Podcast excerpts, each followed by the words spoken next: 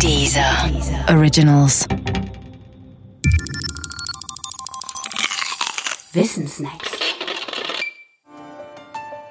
Einsteins Gehirn. Nach Einsteins Tod hat ein Neurologe ein sehr, sehr dickes Buch erstellt.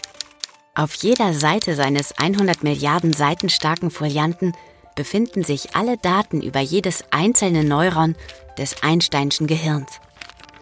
Das sind erstens der Schwellenwert der Reizung, bis das Neuron feuert, zweitens die Seitenzahlen derjenigen Neuronen, mit denen das aktuelle Neuron verknüpft ist, drittens die Widerstandswerte der Verknüpfung mit diesen Neuronen.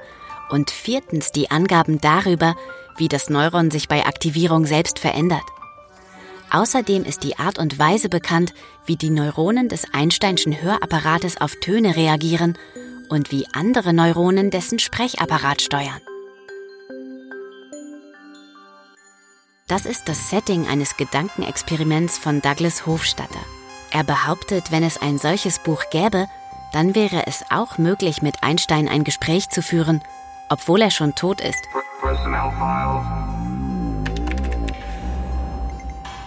Man müsste dafür nur eine Frage an Einstein formulieren, die Wirkung der Töne auf die Neuronen seines Hörapparats berechnen, seine Gehirntätigkeit Stück für Stück, Seite für Seite nachschlagen, um dann seine Antwort durch die Neuronen seines Sprechapparats zu erhalten.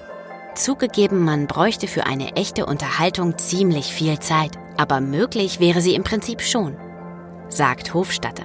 Einsteins faktisches Gehirn und die Aufzeichnungen seien in Buchform prinzipiell äquivalent. Damit vertritt Hofstatter ausdrücklich den Standpunkt der GoFi, der Good Old-Fashioned Artificial Intelligence. Die machen einen riesigen Unterschied zwischen Hardware und Software. Für die GoFi war klar, dass allein die Software die Intelligenz und Leistungsfähigkeit eines Systems charakterisiert. Die Einbettung der Software in die Hardware ist dagegen völlig unerheblich. So wie es bei der Musik auch nicht darauf ankommt, ob sie als Partitur, MP3 oder Schallplatte vorliegt. Die Einbettung von Einsteins Gehirn in ein Buch ist deshalb Einsteins Gehirn. Die GoFi ist aus vielen Gründen gescheitert. Sie erwies sich, wie Einsteins Gehirn, als Papiertiger. Aber das ist eine andere Geschichte.